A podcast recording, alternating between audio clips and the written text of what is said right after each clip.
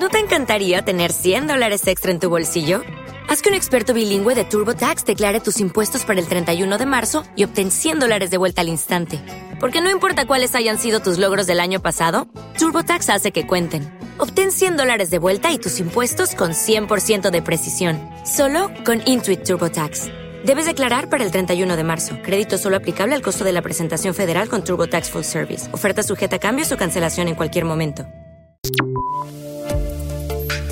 Bienvenidos al Podcasting the Future by Dell Technologies, un espacio para compartir las últimas tendencias tecnológicas y temas de interés que están revolucionando al mundo actualmente.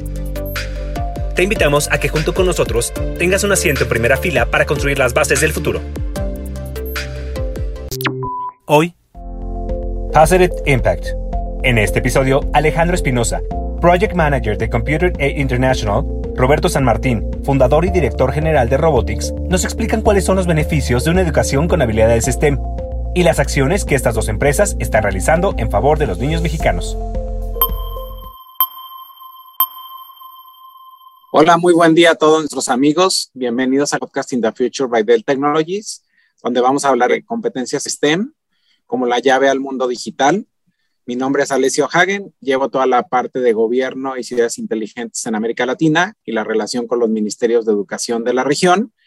Y me encanta el día de hoy participar en este podcast porque tenemos a dos amigos y grandes colaboradores de Dell Technologies, a Alejandro Espinosa, que es el Project Manager de Computer Aid International, y a Roberto San Martín, que es el fundador y director general de Robotics, dos organizaciones con que hemos hecho proyectos increíbles en América Latina. Así que los invitamos a descargar este podcast por Spotify y por Music. Y para nosotros es muy importante que estemos eh, platicando sobre lo importante eh, que es estar preparado en estas disciplinas de ciencias, ingeniería, artes y tecnología y matemáticas, mejor conocida como STEM, por sus, o STEAM por sus siglas en inglés, y contar con esta preparación que nos permite enfrentar los retos del presente y contar con bases mucho más sólidas hacia el futuro de acuerdo al INEGI, en México, 8 de 10 empleos mejor pagados pertenecen a áreas de STEAM. Tanto Roberto como Alejandro nos podrán corroborar el tema, pero que son carreras asociadas a electrónica, a ingeniería en sistemas, a ciencias ambientales, química, matemáticas aplicadas, ingeniería civil, innovación, diseño, ingeniería mecánica. Hemos trabajado en los últimos meses en algunos tours con gobernadores o presidentes de Latinoamérica donde el boom de las automotrices viene por el tema de autos eléctricos. Y si antes alguien estudiaba mecánica, pues ahora mecatrónica y toda la parte electrónica va a cambiar mucho el futuro de la ingeniería.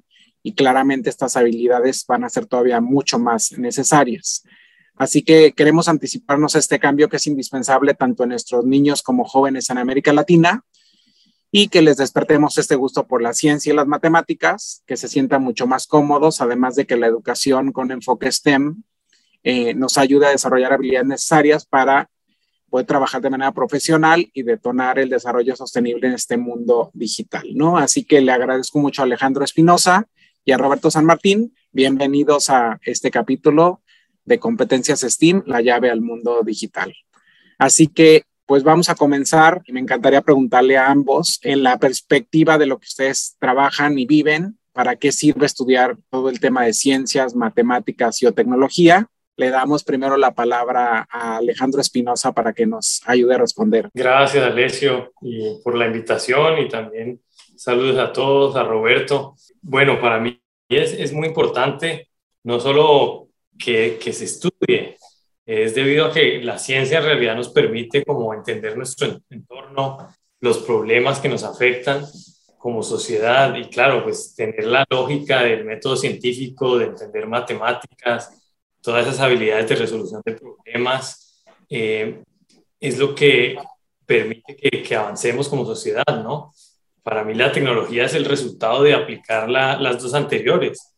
¿Y, ¿Y qué quiere decir esto? Pues si nuestras futuras generaciones eh, no estudian STEM o, incluyendo la A de, STEM, que es del arte, el arte, el arte genera o, motiva a la gente a la creatividad, a la innovación.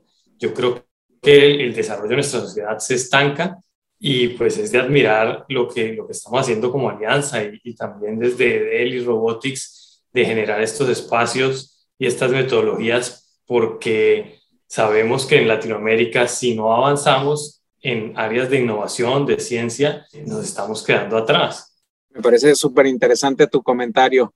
Y Robert, ¿cuál es tu opinión en el tema? Bueno, yo creo que hay como dos temas a, a comentar. O sea, por un lado, que sin duda alguna la ciencia, la tecnología, la ingeniería, las matemáticas tienen un gran impacto como áreas en la forma de crear valor agregado, ¿no? Entonces, de pronto, todas las transformaciones que estamos viendo, digitales, los empleos del futuro, eh, la innovación eh, y pues, las empresas probablemente que mejores ingresos están generando, vienen muchos de estas revoluciones industriales y revoluciones de la innovación y la tecnología que están relacionados con estas áreas.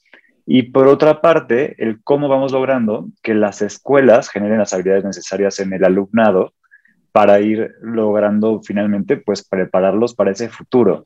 Y, por ejemplo, yo hace poco, y esa es la segunda parte que quiero comentar, hacíamos un recuento y digo, creo que todos los, los, tres que estamos aquí, que somos muy jóvenes, pero no tan jóvenes, nos tocó recibir clases de matemáticas o de ciencia o eventualmente inclusive de tecnología. Por ahí de los 90 en México eh, empezó a enseñarse computación, ¿no? Y entonces las escuelas llevaban las computadoras, tal vez empezaron llevándolas una vez a la semana para que los alumnos empezaran a hacer computación. Luego, por ahí del 2005 en México se empezó a llevar ya robótica dentro de las escuelas. Y ahora, en 2020, me atrevería a decir, quizá algunas escuelas antes, estamos hablando de STEM o de STEAM, pero mencionar que esto que estamos hablando de STEM y STEAM, no nada más nos referimos a la enseñanza separada de las matemáticas, de la ingeniería, de la computación y la robótica, que a veces está esa confusión. STEM es una nueva forma de aprender, es una nueva forma de enseñar y tiene que ver con una reflexión más profunda de que también en los trabajos del futuro y en las empresas trabajamos por proyecto, no trabajamos por área. Y cuando trabajamos por proyecto, estamos buscando que la persona desarrolle todas las habilidades de reflexión y de innovación respecto de un proyecto. Entonces, por ejemplo, cuando en una escuela decimos que se va a implementar un modelo STEM, que es algo que se está pensando, por ejemplo, ya en esta década, no estamos pensando en que a las 10 de la tarde tengan la clase de ciencia y van los volcanes y a las 11 vean las matemáticas. Lo que estamos diciendo es que, por ejemplo, vamos a hablar del problema de la extinción de las abejas y vamos a pedirles a los alumnos que ellos investiguen cuál es el problema y que sobre el problema ellos piensen en soluciones que puedan servir al mundo, sobre cómo este impact, esto puede impactar. Entonces vamos a más bien desglosar el problema en las habilidades de estas disciplinas. Entonces, de la ciencia vamos a coger que el alumno indague, conozca, experimente. De la tecnología quizá le vamos a pedir al alumno que él programe, innove, mejore de la parte de ingeniería que tiene que ver más en inglés como con la idea de construir.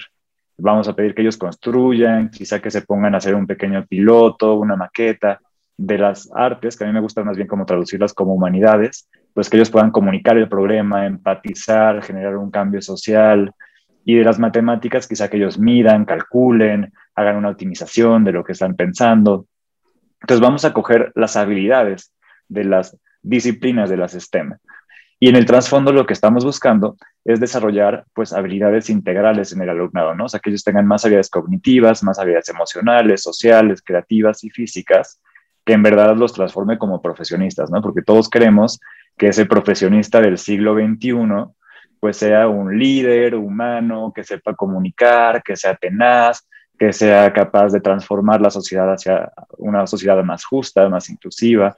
Y bueno, lo quiero mencionar porque sino a veces se habla de las STEM desde un modo muy, muy robótico, ¿no? Muy frío, como que lo que queremos es que la gente conecte más cables y tenga más memoria RAM, cuando lo que queremos es más bien generar, pues, personas más humanas, ¿no? Que sepan realmente cómo ser mejores líderes y que estén más seguros de ellos mismos para hacer un cambio social. La verdad que interesantísimo lo que mencionas, porque pues a fin de cuentas hay que desarrollar en las niñas y en los niños de todos nuestros países lo que son las soft skills, o habilidades blandas que ahora le llaman power skills, ¿no? Porque en realidad puedes tener una gran idea, pero si no sabes expresar tu idea, y digo, tú lo sabes como emprendedor, pues tener una idea genial de cómo enseñar robótica, pero si no materializas en crear un proyecto como Robotics, pues no podrás estar impactando las políticas públicas de la región. Entonces creo que hay que tener la idea, pero hay que saberla implementar e irnos al mundo del hands-on donde realmente implementes lo que aprendiste. Entonces me pareció interesante lo que, menciona, Robert. Muchas gracias. Y regresando un poco con Alejandro, creo que hay competencias digitales eh, en el mundo de las TICs que son muy importantes, como decíamos en la introducción.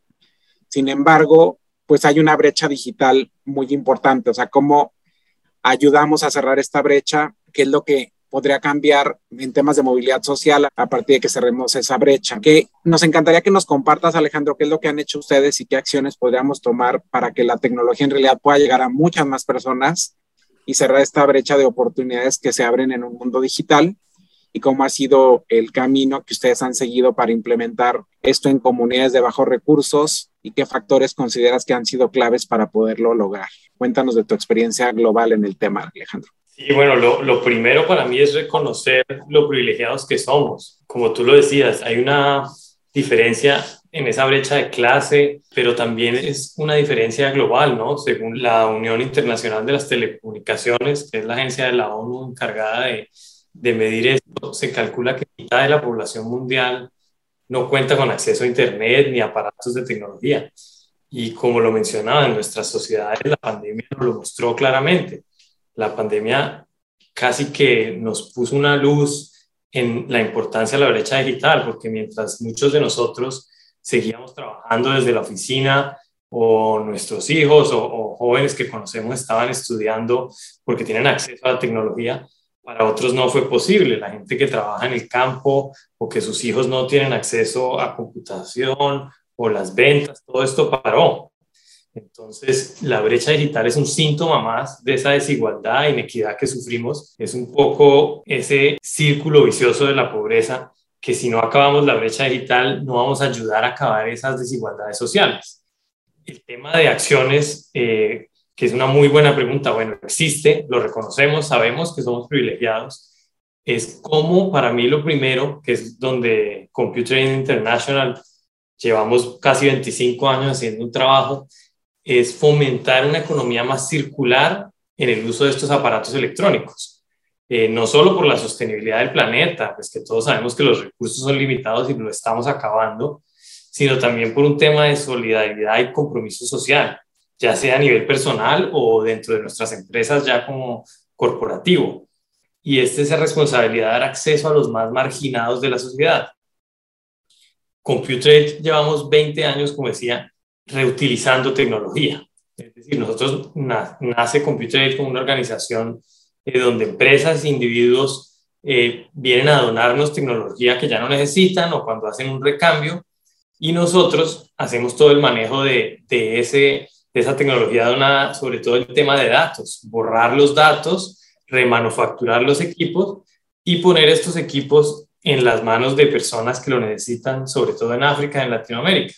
En México y en Colombia hay, hay casos muy exitosos siguiendo el mismo modelo de Computer Aid en el caso de Colombia, computadores para educar. Todos yo creo que tenemos un teléfono, un celular viejo en una gaveta que no sabemos qué hacer, o el laptop que usé hace dos años y ya cambié, o la empresa me dio otro. Cuando yo hablo de algo más circular, esa tecnología puede ser reutilizada antes de ser reciclada. Nosotros recibimos computadores que pueden ser utilizadas por jóvenes otros 5 a 7 años. Ahí es muy importante que todos tengamos esa conciencia de los recursos y de compartir. Pero bueno, para mí el computador, el, celular son herramientas. lo que también es posible eh, es apoyar enseñando, ¿no? Eh, temas de voluntariado o incluso en casa. Yo creo que si uno le pregunta, como decía Roberto, todos estamos como una generación intermedia, no somos millennials, pero nos acordamos en el momento que usamos el primer computador, no nacimos completamente digitales pero a todos nosotros nos ha tocado ayudarles a nuestros padres en algo de tecnología. Y se nos olvida que nosotros tuvimos ese privilegio de que alguien nos enseñó. Y llevamos muchos años utilizando tecnología. Tuvimos cursos de Word, cursos de Excel. Yo no, no alcancé a tener cursos de robótica, hasta allá no, no, no estoy tan joven, pero, pero sí podríamos enseñar a alguien, ¿no? Así sea eh, la persona mayor que es un vecino y ese podría ser, yo digo, reutilizar tecnología con esas personas cercanas o a través de organizaciones como Fundación Robotics o Computer eh, los cuales pues pueden usar esa tecnología que las personas más marginadas accedan a esos recursos. Computer como decía, 25 años. Yo personalmente llevo 6 años. Es un trabajo muy gratificante. Es decir, tenemos socios excelentes en el sector privado como Dell Technologies que apoyan a la fundación, pero también fundaciones como Fundación Robotics, que son los que están haciendo un trabajo día a día excelente.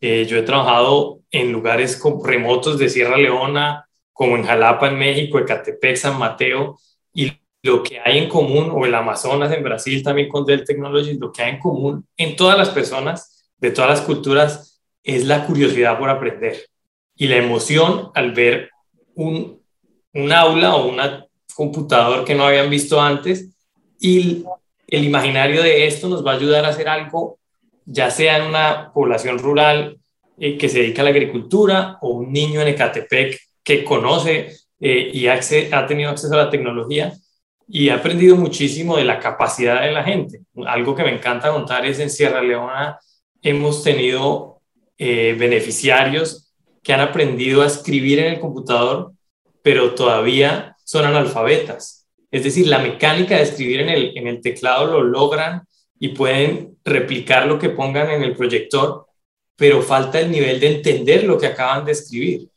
Entonces, claro, la tecnología hace esos saltos que es donde nosotros decimos va a reducir las desigualdades sociales, no solo en la brecha Sí, la verdad, interesantísimo lo que mencionas. Voy a agregar una, una pregunta que no estaba planteada, pero vengo siguiendo a Robert, que es muy amigo y, y, vemos todo lo que ha hecho en México y en Latinoamérica. Acaba de estar en el CES y me encantó, Robert, ver la historia de estos chavitos que empezaron contigo hace varios años y que hoy estaban exponiendo en el CES su proyecto. Ahí me encantaría que nos digas qué descubriste un poco en temas de empleo del futuro que hayas visto en el CES en Las Vegas y qué lección te queda de ver a chiquitines que empezaron contigo aprendiendo robótica y que hoy están en un foro mundial como el CES exponiendo sus proyectos, ¿no? Me encantaría que lo compartas con la audiencia antes de que vayamos a contar lo que estamos haciendo en México juntos. Claro, esta edición del Consumer Electronics Show están los mayores expositores a nivel mundial y en este centro de convenciones, en este evento, se muestra todo lo que van a lanzar a lo largo del año.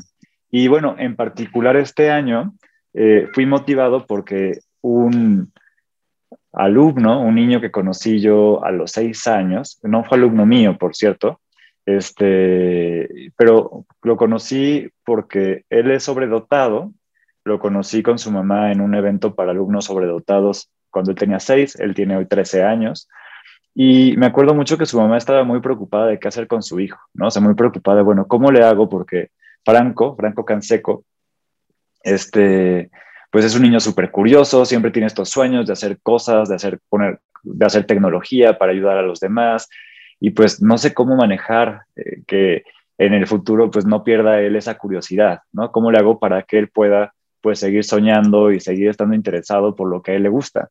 Entonces, yo la recomendación que le di es que, bueno, que la mejor forma era, pues, permitirle ir creando esos sueños, ¿no? Y que en vez de quizá desincentivarlos de pronto, ¿no? Porque a esa edad, a los seis años, él ya imaginaba en hacer unos, unos exoesqueletos, y hacía con plastilina, imaginaba cómo hacer una especie de esqueletos que ayudara a personas que tuvieran problemas de movilidad, por ejemplo, una persona parapléjica, este, cómo hacer algo, una especie de robot esquelético que lo moviera, ¿no? Y, hasta cierto punto la mamá se preguntó, bueno, ¿eso tiene sentido o no? Mejor le digo que haga otra cosa, que se concentre en la escuela. Y pues más bien lo que yo le dije, pues era que todo lo contrario, ¿no? Que tenía que incentivarlo. Ellos son de Baja California. Entonces le conté, bueno, nosotros tenemos estos centros comunitarios donde se está llevando robótica. En este caso eso le quedaba lejos, pero también tenemos estos eventos de emprendimiento. Eh, desde entonces hacíamos un evento anual de emprendimiento para niños, adolescentes y adultos que fue cambiando de nombres, en algún punto se llamó Ideas Hechas por México, y invitábamos a pues, emprendedores o a personas que tuvieran ideas de empresas de todo México a que pues, nos contaran qué tenían. Y algunos competían con un dibujo, otros con una maqueta, y bueno, para nuestra sorpresa, y ya ahora que tuve mucho más tiempo de estar con ellos, me contó Erika que pues ella sí, de plano, hasta nos dijo que tenía ocho años, Franco cuando todavía tenía seis, mandaron ahí su invento, que era el exoesqueleto.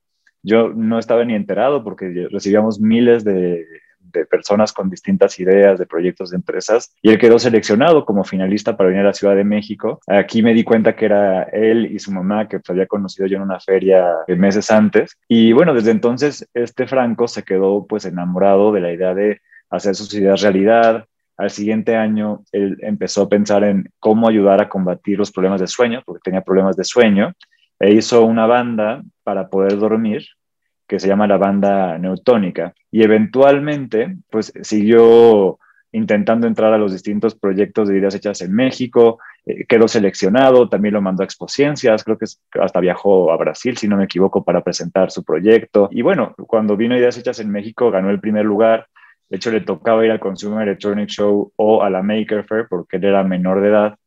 Este, eventualmente, por su edad, no lo podíamos llevar al Consumer Electronic Show como visitante, que nosotros llevábamos ahí a los, a los alumnos a que pues, tuvieran como esa nutrición ¿no? de lo que estaba pasando a nivel mundial en términos de tecnología. Y pues se quedó con esa idea. Hace, en esta época de pandemia, en Shark Tank quedó seleccionado como un finalista, recibió inversionistas, y bueno, se, volvió ya una empresa real, ¿no? No nada más una idea. Eh, la inversión la usaron para pagar los moldes, para poder en China empezar a hacer su producción.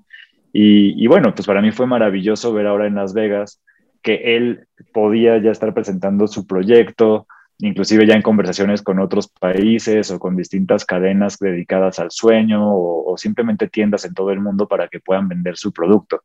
Y pues para mí la lección es muy valiosa porque muchas veces imaginamos que como latinoamericanos o como que en el contexto educativo hay poco que conecte lo que hacemos con la realidad.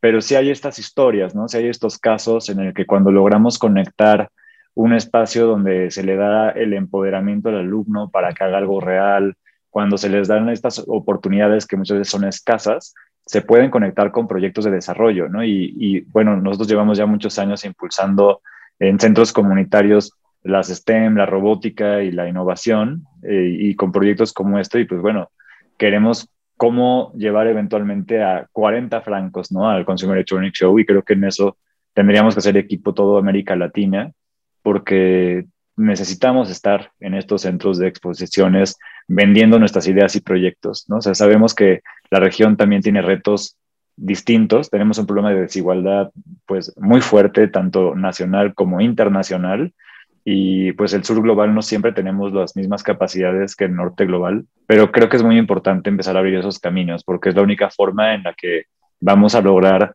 posicionarnos como naciones y como comunidades. Muchas gracias, la verdad que bueno que nos compartiste esto y, y creo que eso nos suma para llegar al punto que nos ha unido y contar un poco toda esta historia que hemos hecho para reducir la brecha digital, para acercarle este tipo de oportunidades a la gente, lo que hemos lanzado como el segundo Solar Lab en México. El primero lo hicimos en el Estado de México hace algunos años. Ya nos contará ahorita Alejandro, este segundo se lanzó en Jalapa, Veracruz.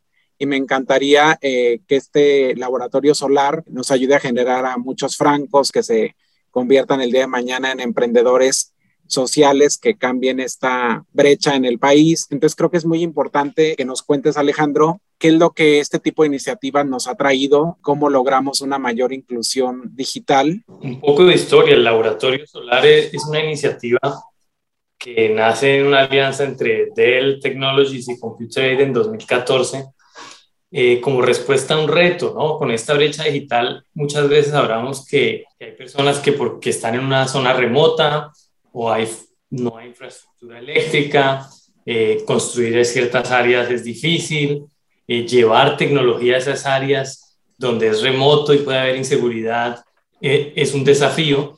Entonces, viendo un poco como lo que se estaba haciendo incluso en Estados Unidos o en lugares como Sudáfrica, de tener servidores dentro de contenedores, de un contenedor de barco, dijimos, bueno, ¿por qué no se puede hacer un aula utilizando, reutilizando un contenedor como el espacio de aula. Entonces eh, empezamos en 2014 el piloto en Lagos, en Nigeria, y pusimos nuestra primera laboratorio solar de aprendizaje eh, con un contenedor, eh, paneles solares. entonces ya estamos reutilizando el espacio, energía renovable, sostenible y clave, Team Clients de Dell que nos permiten utilizar la energía solar sin consumir todas las baterías y todo, que son de bajo consumo. Eh, creo que en esa época esto eran 10 clients o zero clients, están entre 10 y 12 watts, watts de consumo. Un computador normal eh, pues puede tener de 90 a 130. Entonces, claro, esto con un, servidor también de Dell y fue muy exitoso, no solo porque pues llegamos a un lugar donde nunca había habido tecnología ni electricidad eh, a operar un pequeño aula de cómputo, sino también el espacio como tal era innovador, ¿no? Es pequeño, es un, contenedor, pero llamaba mucho la atención de los alumnos. Eh, dijimos, bueno, acá hay algo interesante, ¿no? Son de acero, entonces de noche se cierran y, y por más de que estemos yendo a lugares marginados que siempre eh, pues se asocian con la inseguridad un poco, la tecnología está resguardada. Y el proyecto evolucionó, ¿no? Llegamos luego a Suacha con la Fundación Tiempo de Juego en Colombia, nuevamente financiados y apoyados por Dell, con algo que va más allá de financiación eh, en recursos y la donación de tecnología, pero también la vinculación de los empleados de Dell en conocer la escuela, ayudar, eh, hacer voluntariado, instalar los equipos. Y vimos que en esta ocasión, como son zonas difíciles, en, en Soacha es donde ha llegado mucha de la población desplazada por el conflicto armado interno en Colombia, eh, hay mucha cultura, pues, eh, de urbana, ¿no? Entonces, no queríamos como algo lleno de, de logos solamente y que diga que es un aula de cómputo, sino que trajimos el arte, eh, artistas locales de graffiti, se hizo un, un, graffiti, se hizo un nuevo diseño, gracias a unos arquitectos que empezaron a apoyar el, el proceso, eh, una firma de arquitectos en Londres, y se hizo un espacio más eh, amplio eh, con zonas externas para laptops. Eh, Dell Technologies nos dio los Rocket Laptops, que son, para alguien que no los haya visto, son de esos laptops que salen en las películas, que son del ejército y pues sí, son indestructibles. Eh, y esto para que se puedan usar afuera, te puedes tirar en el suelo a usar el, computador, para que los jóvenes le pierdan también el miedo a la tecnología. Pues sí hay que tener ciertos cuidados, pero la idea es que lo usen y lo disfruten. Como tal, ese laboratorio solar se extendió como proyecto, ya llevamos 24 en el mundo y pues lo digo con, mucho orgullo porque estaba muy vinculado al proyecto en todos estos países. Llegó una innovación en México, la infraestructura es mejor. Algunas ya habían tenido acceso a computadores, no todas, pero ninguna de las que estábamos trabajando tendría acceso a la metodología de robotics. Entonces hicimos un espacio doble. Dijimos, bueno, en este contexto como tal, esto fue en San Mateo Atenco, estábamos, como dijiste, con apoyo de, de, del gobierno del Estado de México buscando la, la, escuela que podría ser beneficiaria de este proyecto. Y conocimos a la Fundación Robotics que tenía esta metodología eh, de fomentar STEM y habilidades del siglo XXI y ampliamos. Entonces el laboratorio solar se volvieron dos contenedores, un espacio en el medio, pistas de robótica. Y lo que queremos generar es que la tecnología llegue de manera segura con un mensaje de sostenibilidad a lugares marginados, pero que llegue con una metodología, que ahí es donde la alianza con Robotics ha transformado el proyecto porque es, es más allá de solo dar ese mensaje de inclusión y de acceso a la tecnología, pero con una metodología innovadora y unos formadores que estén el día a día impartiendo esta educación. Es súper interesante y, y, y, creo que es la flexibilidad de ir sumando las fortalezas que vamos encontrando en cada país. Así que interesante que hayamos podido sumar la experiencia mundial de Computer Aid, la experiencia global que traían de implementar esto en África, en América Latina, y el expertise local que teníamos con Robotics, que ya hemos implementado en varios centros de inclusión digital en el país. Entonces, qué bueno en ese sentido que hemos logrado sumar buenas voluntades. Que, que te interrumpo, disculpa. No, dime, dime. Algo que es clave de este modelo es que y atrae aliados. Entonces ahí te respondo un poco la pregunta que yo me voy perdiendo es, acabamos de lanzar otro en alianza con el Ayuntamiento de Jalapa. Es decir, ellos conocen la experiencia y dicen, queremos un laboratorio solar, eh, queremos apoyar también eh, haciendo la infraestructura. Y no solo eh, ven el de Catepec, y el de San Mateo, pero dicen, bueno, queremos hacer algo más. Incluyen también lo que decías de soft skills con una fundación que se llama Funtasia, que, y se crea otro laboratorio solar muy único. Y también con intervención artística, todos los que hemos hecho con una intervención de un artista local. Entonces quedan muy personalizados a ese contexto y les da sentido de pertenencia. Eh, el de Jalapa, pues eh, Robotics ya hizo la formación de los profesores que van a impartir robótica y tenemos a una fundación también local, Auge, que va a estar el día a día eh, impartiendo robótica gracias a la formación que hizo Robotics. ¿Cuándo hicimos este lanzamiento, Alejandro? Dile a nuestra audiencia. El, bueno, el 16 de diciembre de 2021, ¿no? Para nosotros son momentos emocionantes de ver cómo la alianza del sector público, el privado, las ONGs, eh, puede transformar vidas. Totalmente, totalmente. La verdad que qué interesante. Y pues a fin de cuentas queremos empoderar a todo mundo para que podamos sacar lo mejor de las generaciones que van a venir. Y creo que este proyecto en Jalapa va a sumar mucho a, un proyecto de inclusión y de cerrar brecha digital en México. Y voy a cerrar con una pregunta para los dos. ¿Qué recomendaciones le darían a nuestra audiencia para aprovechar al máximo la tecnología a la que tengan acceso, ¿no? O sea, que hoy por hoy tenemos que podemos aprovechar. Eh, Robert, tú desde el lado de robotics, de la experiencia de enseñar toda esta parte de pensamiento crítico y cuestionamiento matemático y razonamiento lógico, este, ¿qué es lo que le invitas a nuestra audiencia a poder hacer o sacar provecho con base a la experiencia que Robotics ha tenido? Esto es para todas las edades, pero si en particular tienen hijas e hijos en casa, pues empezaría hablando de la importancia de la curiosidad, ¿no? Es decir, creo que algo que tenemos el privilegio ya desde hace 28 años que, que empezó Google y desde antes con el Internet,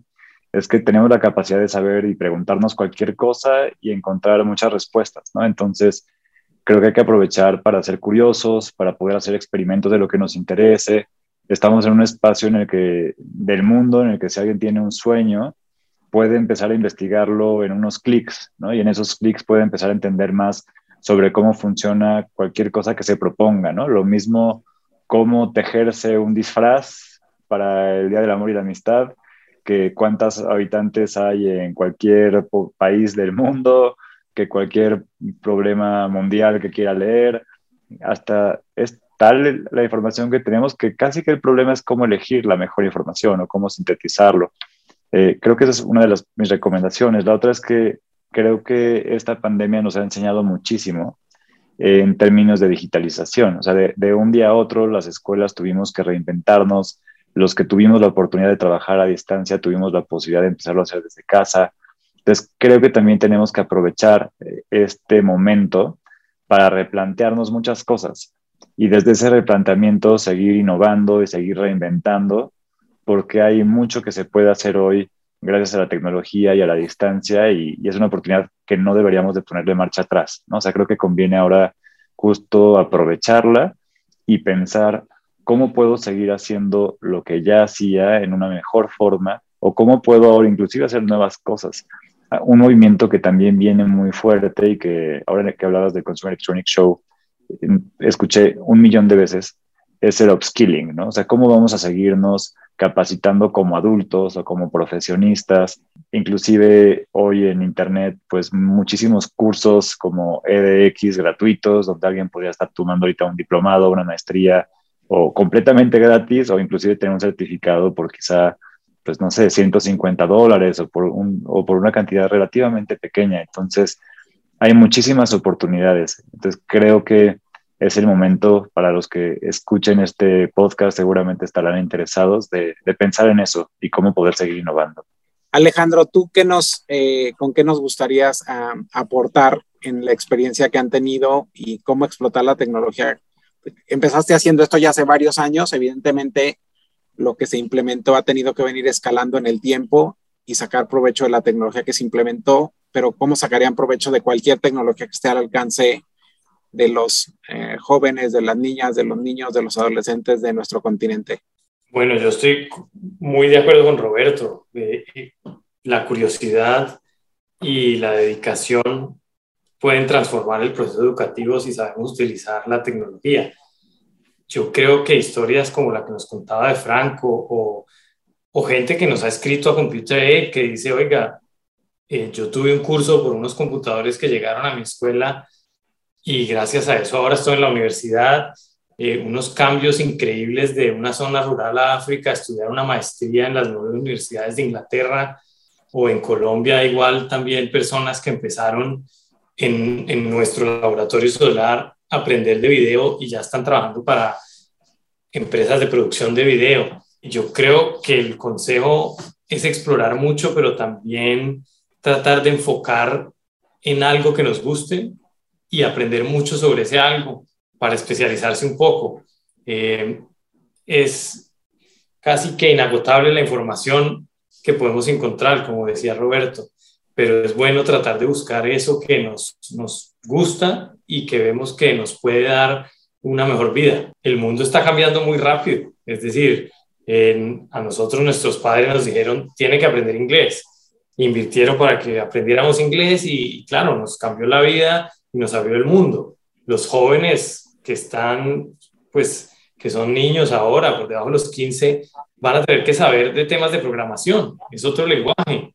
Yo creo que en 10 o 15 años, una persona que tenga esas habilidades se le van a abrir muchas más puertas que las personas que no los tienen.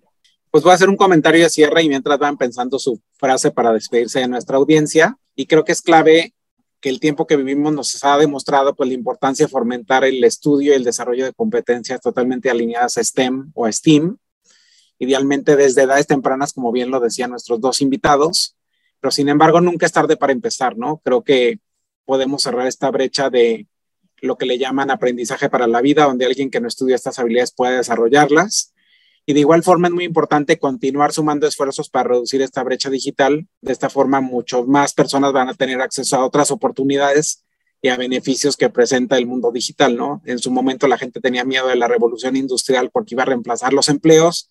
Ahora gente tiene miedo de la inteligencia artificial y demás.